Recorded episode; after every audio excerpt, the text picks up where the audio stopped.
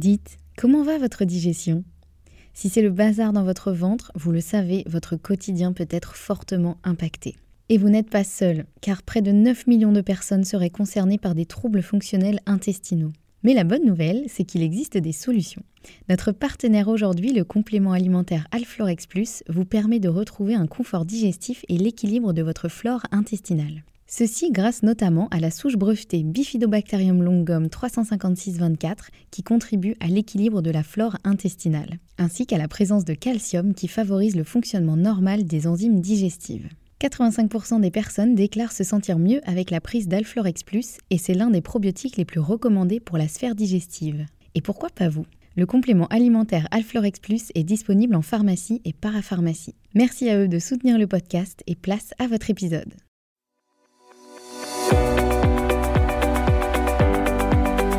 Bonjour et bienvenue dans le podcast Bien dans mon ventre. Je suis Anne-Sophie Pasquet, je suis naturopathe et formée à la micronutrition et absolument passionnée de santé naturelle.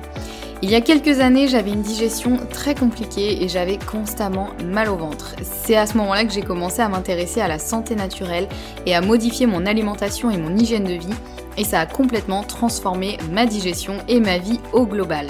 J'ai alors décidé de me spécialiser dans le domaine du digestif, de l'alimentation et du microbiote pour pouvoir aider les autres à retrouver un ventre serein.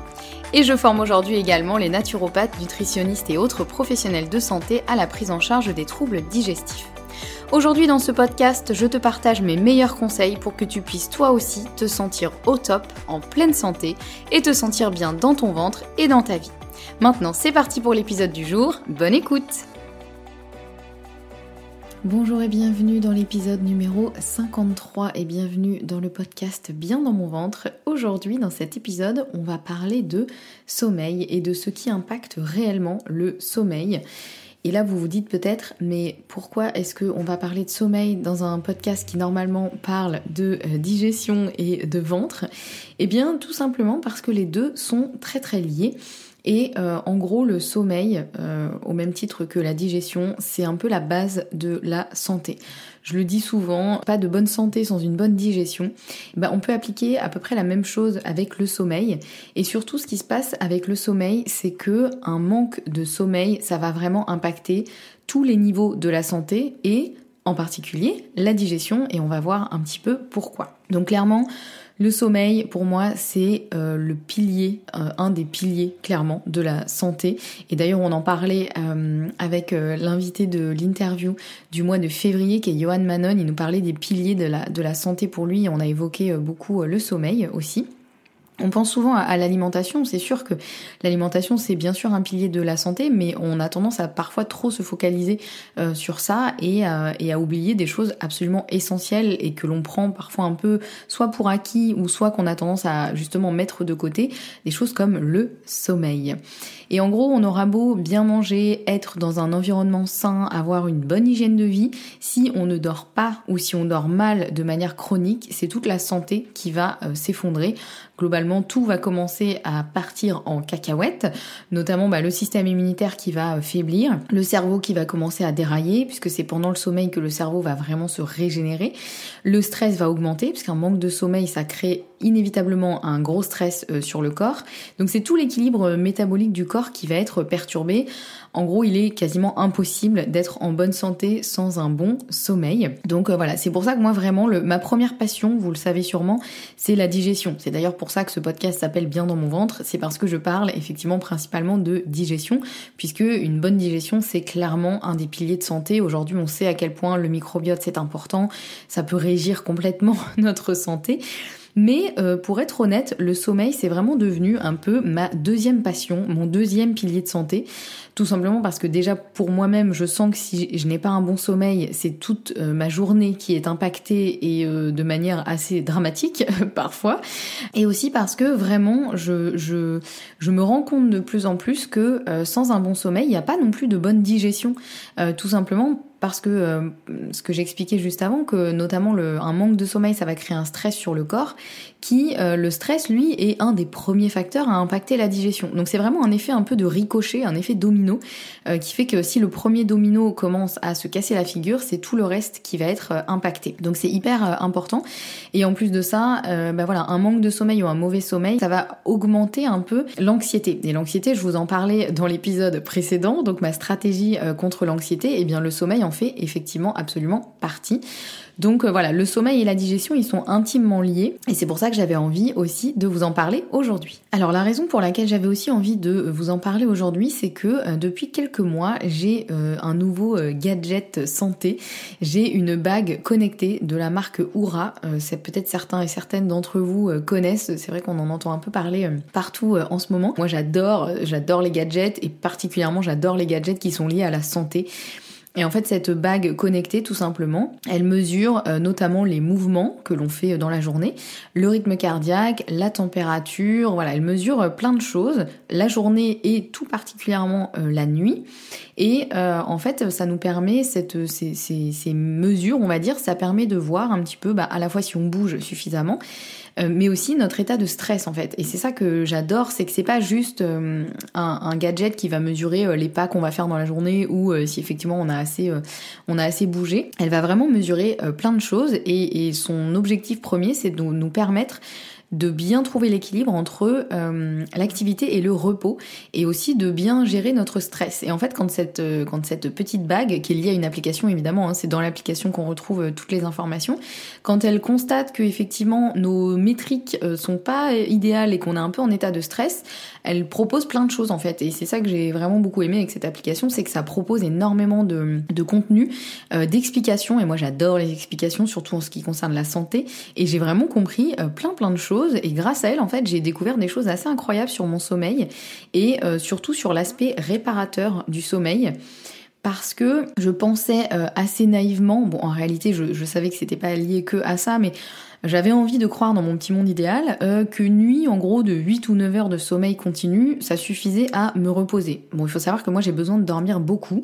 Euh, je suis plutôt euh, vers les 8h30, 9 heures de sommeil, idéalement, plutôt que 8. Hein. On dit en général, il faut en moyenne 8, 8 heures pour un adulte. Alors, c'est une moyenne, évidemment. Hein.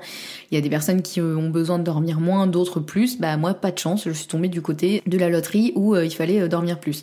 Donc bon, ça, déjà, je l'avais bien compris et j'avais vraiment rallongé mon temps de sommeil depuis, euh, depuis quelques, quelques mois. Euh, ça, je vous en avais parlé dans une newsletter notamment où j'expliquais euh, un peu mon parcours avec le sommeil parce que j'avais eu une période il y a un an ou deux peut-être où j'étais hyper fatiguée tout le temps et je ne comprenais pas pourquoi parce que j'avais l'impression de bien dormir et de dormir suffisamment.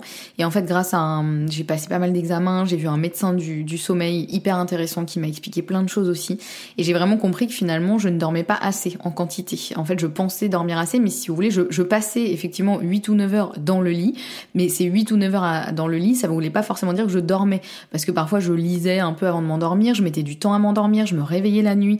Donc voilà, j'ai pu vraiment euh, réajuster tout ça pour faire en sorte d'avoir effectivement, dans le meilleur des cas, euh, malheureusement ça n'arrive pas toutes les nuits, hein, euh, mais dans le meilleur des cas, j'essaye vraiment d'arriver à au moins 8h30 de sommeil. 9h c'est le top du top, là je me réveille, je pète le feu. Mais voilà, donc je, pensais qu'effectivement la quantité de sommeil était quasiment euh, suffisante. Mais je comprenais pas pourquoi certains matins je me réveillais super en forme et d'autres matins je me réveillais avec l'impression vraiment de ne pas avoir assez dormi. Alors j'avais quand même euh, identifié que euh, mon dîner de la veille avait une incidence et en fonction de ce que je mangeais, le réveil était plus ou moins euh, compliqué euh, ou pas.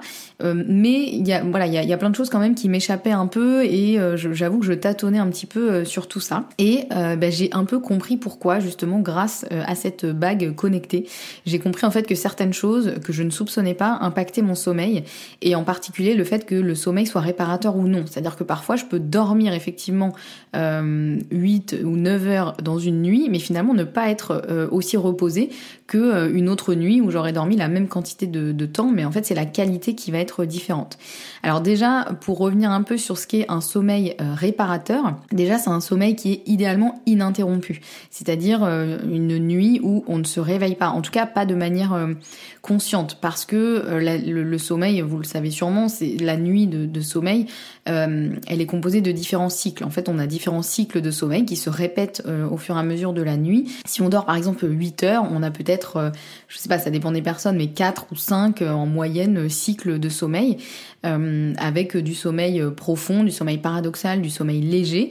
Et euh, entre ces différents... donc dans chaque cycle, il y a ces trois types de sommeil. Et entre chaque cycle, il est possible qu'on se réveille, mais que ce soit je dirais un peu un micro-réveil. Ça, c'est normal, ça arrive euh, quasiment toutes les nuits, mais en général, on ne s'en rend même pas compte et on s'en souvient même pas.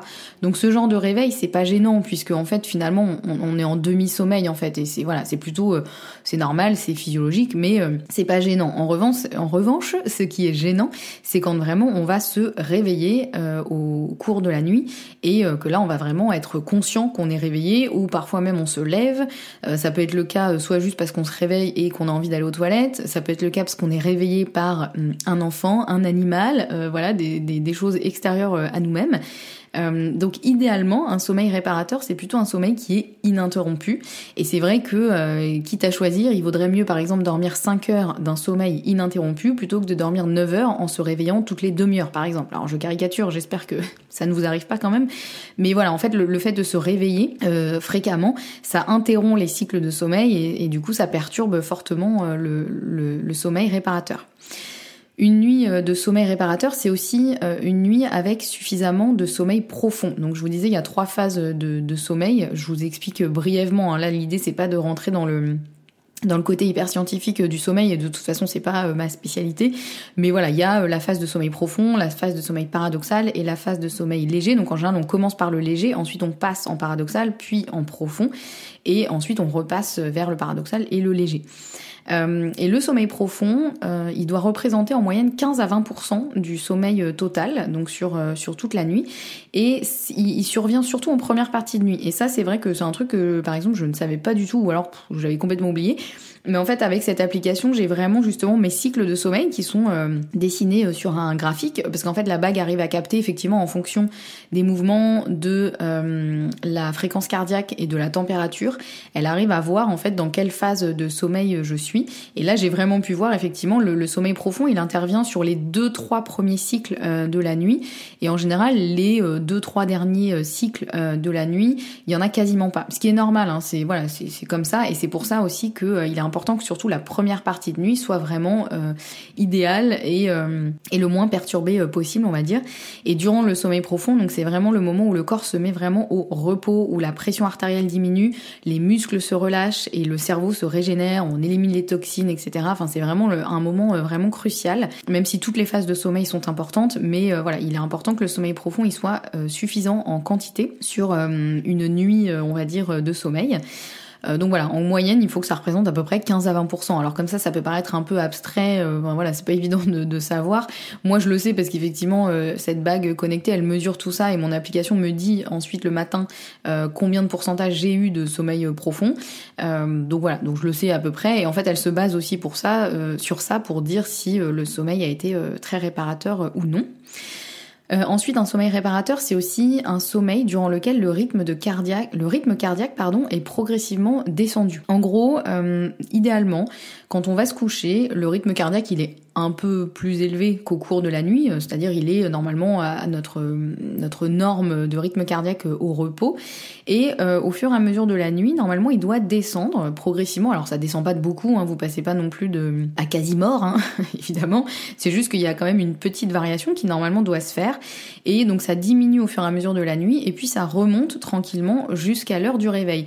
En gros, si vous voulez, la courbe du rythme cardiaque, idéalement, elle doit faire comme un hamac. Vous voyez un peu cette image? Si vous prenez une courbe de, rythme cardiaque sur la nuit, elle doit faire comme un hamac, c'est-à-dire qu'elle doit être un petit peu plus haute au moment de l'endormissement et au moment du réveil et euh, plus basse au milieu de la nuit. En général, idéalement, elle atteint son minimum au milieu de la nuit euh, pour remonter tranquillement euh, jusqu'à l'heure de réveil. Donc ça, c'est un critère en tout cas sur, sur cette application pour dire que effectivement le, le sommeil a été bien réparateur. Il faut que la fréquence cardiaque, elle diminue suffisamment.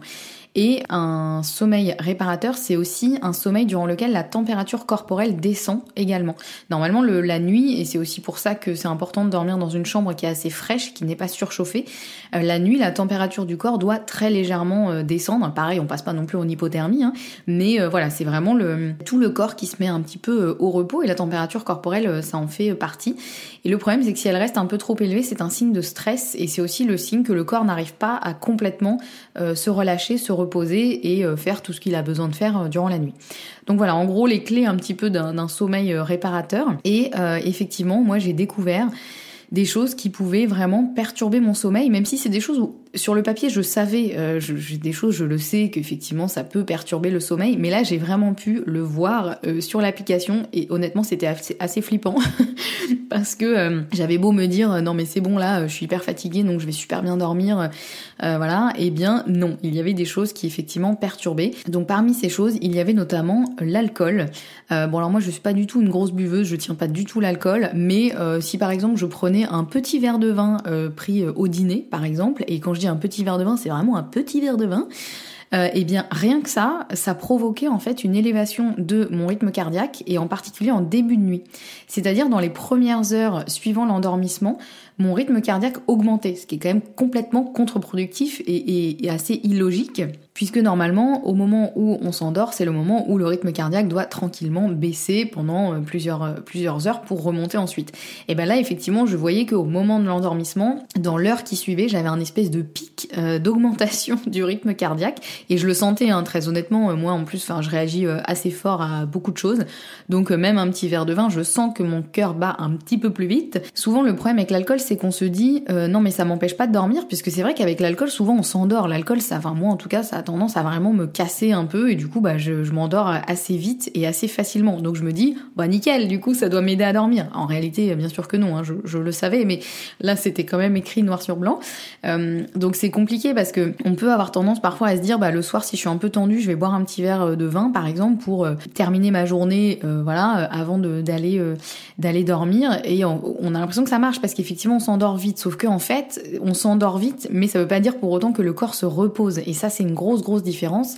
Donc le fait que le rythme cardiaque augmente euh, en première partie de nuit, non seulement ça perturbe le sommeil profond, parce que du coup le corps n'arrive pas forcément à passer en sommeil profond, mais ça limite en fait le repos du corps. Donc c'est comme si je, caricature, mais c'est presque comme si les premières heures de sommeil après un verre d'alcool, ça comptait pas, dans le sens repos, évidemment. Le corps dort quand même, mais le repos va être de beaucoup moins bonne qualité, euh, alors qu'on a l'impression que oui, mais en fait non, pas du tout.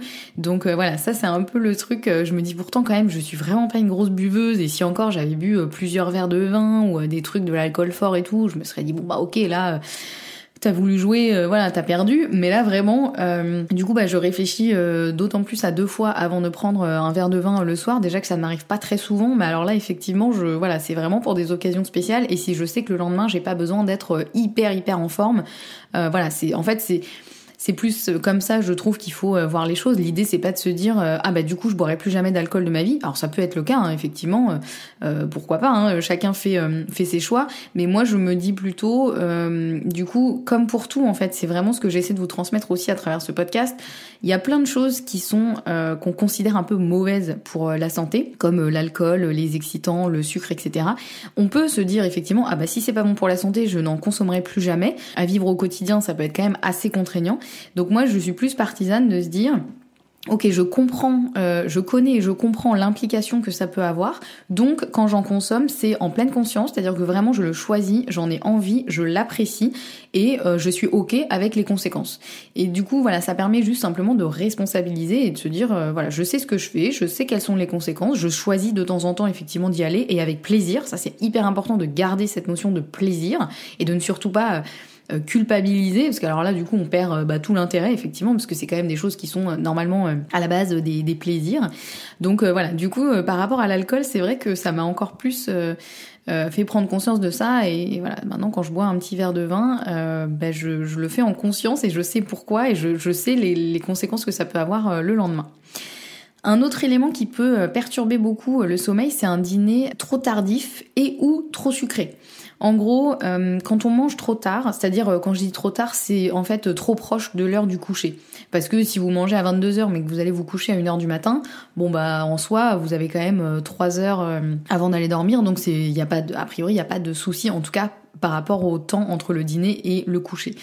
Euh, mais si euh, vous dînez euh, et que vous allez vous coucher dans l'heure qui suit, par exemple, ou même dans les deux heures, bon deux heures c'est déjà mieux que rien, mais voilà moi ça m'arrive parfois si je finis de travailler un peu tard, de dîner un peu trop tard et d'aller me coucher dans l'heure qui suit.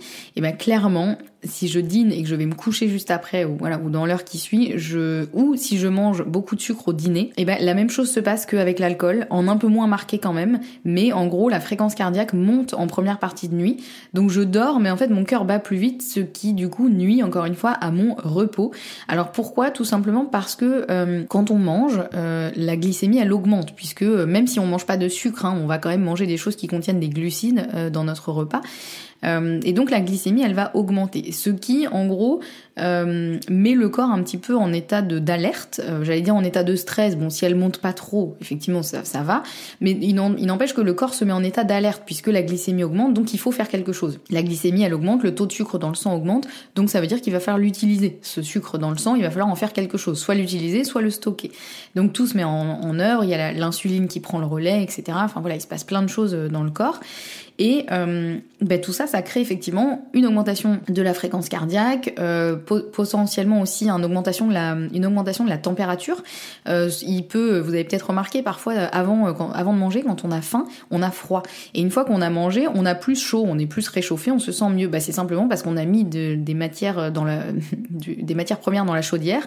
Donc le corps s'active et donc la température corporelle augmente.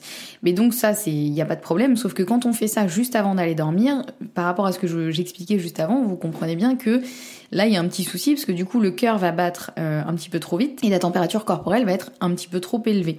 Donc, euh, bah, ça va perturber aussi le repos. Donc ça, voilà, c'est aussi un truc. Alors, c'est pas toujours évident, je sais, de manger à distance du coucher parce que bah, parfois on a des journées qui se finissent tard, euh, le temps de préparer à manger, le temps de s'occuper de deux ou trois trucs. Et ben finalement, on dîne, il est assez tard. Et euh, si on est fatigué, on va se coucher dans l'heure qui suit. Bah évidemment, là, il va y avoir ce, cet impact sur le repos. Alors, je sais que c'est pas toujours évident à mettre en place, mais idéalement, c'est vrai qu'il faudrait au moins deux ou trois heures entre le dîner et le coucher pour avoir le temps justement d'avoir digéré déjà une première partie, que euh, la fréquence cardiaque se soit stabilisée, que la température se soit stabilisée aussi. Donc voilà, ça c'est un peu euh, dans un monde idéal. Un autre élément qui avait tendance à perturber mon sommeil, c'est le café. Alors non pas que je boive du café le soir, euh, ça c'est quasiment impossible pour moi, sinon je pense que je reste éveillée toute la nuit. Parce que bah, comme je vous disais, moi je réagis assez fortement à, à, peu près tout, donc soit l'alcool, le café, le sucre, enfin bref, les médicaments, tout ça, moi j'ai à peu près tous les effets secondaires et tout. Donc voilà, c'est team hypersensible euh, au possible. Euh, et en fait, le, café, je savais effectivement que ça pouvait perturber le, sommeil, mais là, ce dont je me suis vraiment rendu compte, c'est que ça va vraiment euh, soit retarder l'heure de l'endormissement, soit provoquer des réveils nocturnes, et même un café pris en début d'après-midi. Si par exemple j'ai déjeuné un peu tard et que du coup je prends un café vers 15h, ce qui du coup est le milieu d'après-midi là, hein, plus que le début d'après-midi, eh bien euh, quasiment euh, inévitablement je vois qu'effectivement je vais avoir tendance à plus me réveiller au cours de la nuit et que du coup j'aurai un, sommeil qui va être moins réparateur. Donc c'est vrai que parfois on se dit euh, non mais moi je prends pas de café après 17h par exemple, et ben en fait selon les personnes ça peut être déjà trop tard et moi je sais que voilà un café déjà à 15h, en réalité je sais que c'est déjà trop tard et que ça va impacter ma nuit d'une façon ou d'une autre, même si je m'endors assez rapidement, mais en fait ça me provoquera euh, quand même potentiellement un réveil dans la nuit, donc bah, une perturbation du sommeil et donc du repos. Donc ça c'est important de bien se connaître, il y a des personnes qui peuvent boire du café avant d'aller dormir et ça ne les perturbera pas, ou en tout cas sur le papier elles n'auront pas l'impression, après il faudrait voir effectivement les mesures du rythme cardiaque, de la température, etc. Mais euh, voilà, il faut apprendre à se connaître et il faut euh, savoir si vous, pouvez euh, boire un café juste le matin et c'est tout, ou si vous pouvez en boire un jusqu'en début d'après-midi et après on arrête, ou si vous pouvez en boire un un peu plus tard. Quoi qu'il arrive, si vous avez tendance à avoir des problèmes de sommeil et en plus de ça de l'anxiété, le mieux c'est de réduire au maximum, voire d'éliminer complètement tout ce qui va être caféine. Un autre point qui perturbe le sommeil, ça va être le stress. En fait, tout simplement, le stress, bah, c'est comme conséquence d'élever le rythme cardiaque mais aussi la température. D'ailleurs, on le sent bien hein, quand on a un gros coup de stress. En général, on a chaud, on transpire, on a le cœur qui bat vite. Bon bah voilà, tout simplement. Donc en fait, le stress, le problème, c'est que ça va justement empêcher ce rythme cardiaque de baisser, ainsi que la température.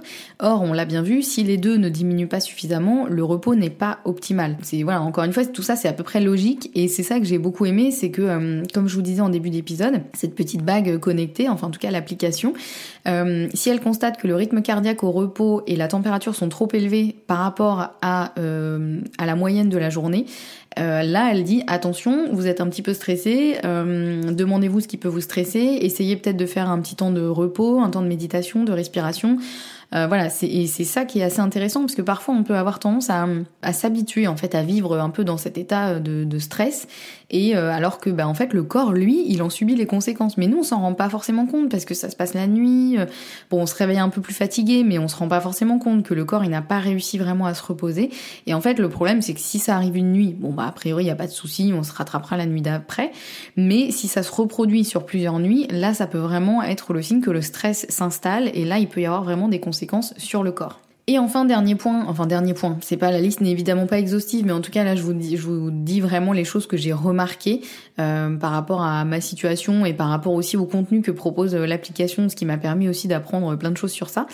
Euh, ce qui peut aussi perturber le sommeil, c'est le manque d'activité. Je le vois bien, hein, si effectivement je passe une journée entière chez moi à travailler et que je ne bouge quasiment pas, mon sommeil il sera moins réparateur, euh, probablement aussi parce que je serai peut-être un peu plus stressée, puisque le fait de bouger, ça permet aussi d'éliminer euh, une partie du stress, d'évacuer que ce soit un stress physique, un stress mental. Idéalement, il faut vraiment trouver un équilibre entre l'activité et le repos, avoir suffisamment des deux, parce que si on a trop d'activité, ben on n'aura pas assez de repos, mais si on a trop de repos, on n'aura pas assez d'activité. Et vraiment, on a besoin de cet équilibre. Donc si je, vois qu'il y a une journée où effectivement j'ai quasiment pas bougé de la journée, euh, j'ai pas fait de sport, je suis pas sortie, j'ai à peine, euh, je suis à peine sortie euh, promener mes chiens, ben effectivement, je sens que la nuit déjà, je serai un peu moins fatiguée parce que la fatigue, elle vient aussi de de l'activité hein, qui va finalement nous fatiguer. C'est ce qui nous permet justement, bah voilà, d'être fatigué le soir et de pouvoir vraiment bien dormir. Donc voilà, c'est pour ça que c'est important de trouver cet équilibre entre bouger suffisamment, euh, ne serait-ce que sortir marcher, euh, faire une petite balade, même 10 minutes, euh, voilà, même voilà 10-15 minutes de marche un peu soutenue, ça peut déjà être très très bien. Et en même temps, ne pas non plus passer sa journée à courir partout, parce que là je vous parle effectivement du manque d'activité, mais la suractivité peut aussi fortement perturber le sommeil parce que le corps aura été complètement en ortho quasiment toute la journée, et il aura du mal à faire le switch et à passer en parasympathique, donc à passer en repos. Donc ça on le voit aussi quand on a des journées hyper stressantes où on court partout, on est à 100 000 à l'heure, on n'est pas du tout détendu. il se peut que le soir, même si on est épuisé, on n'arrive pas à s'endormir parce que le corps justement n'arrivera pas à faire ce switch, il n'aura pas eu assez de sas de décompression euh, pour euh, vraiment passer d'un état à un autre.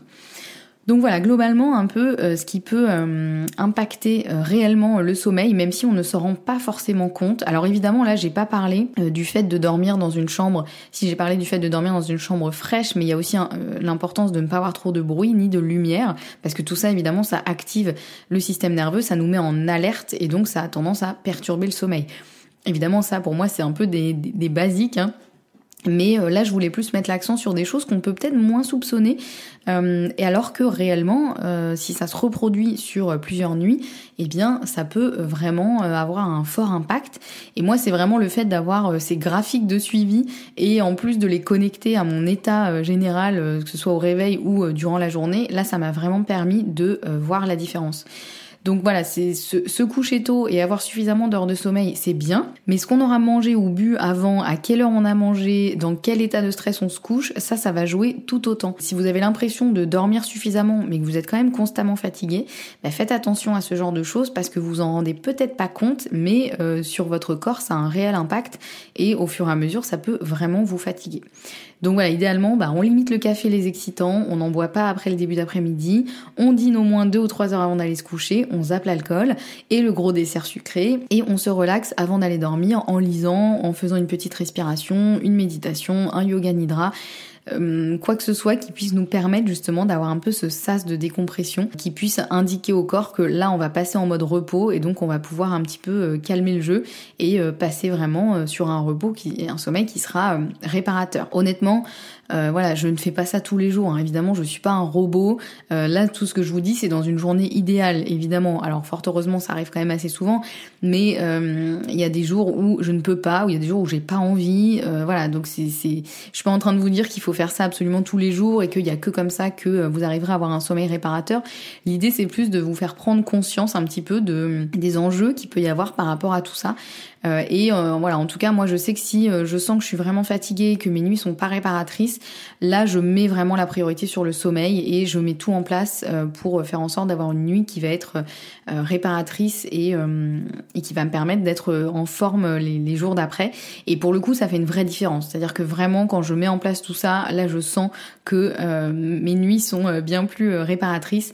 Donc voilà, on arrive à la fin de cet épisode. J'espère que maintenant vous en savez un petit peu plus sur votre sommeil et j'espère que ça aura pu résonner en vous euh, peut-être des choses, vous dire ah oui ça j'avoue que je pensais que ça n'avait pas d'incidence mais finalement je vais peut-être essayer de faire différemment. Si vous avez aimé cet épisode et si vous aimez le podcast, n'hésitez pas à laisser un petit avis sur votre plateforme d'écoute préférée et puis pensez à vous inscrire à la newsletter, j'envoie chaque semaine des conseils euh, sur la santé au naturel particulièrement sur la digestion, mais sur tout ce qui touche de près ou de loin à la digestion et à la santé. Je vous mets le lien pour vous inscrire en description de cet épisode. On se retrouve la semaine prochaine avec un nouvel épisode, et en attendant, prenez bien soin de vous.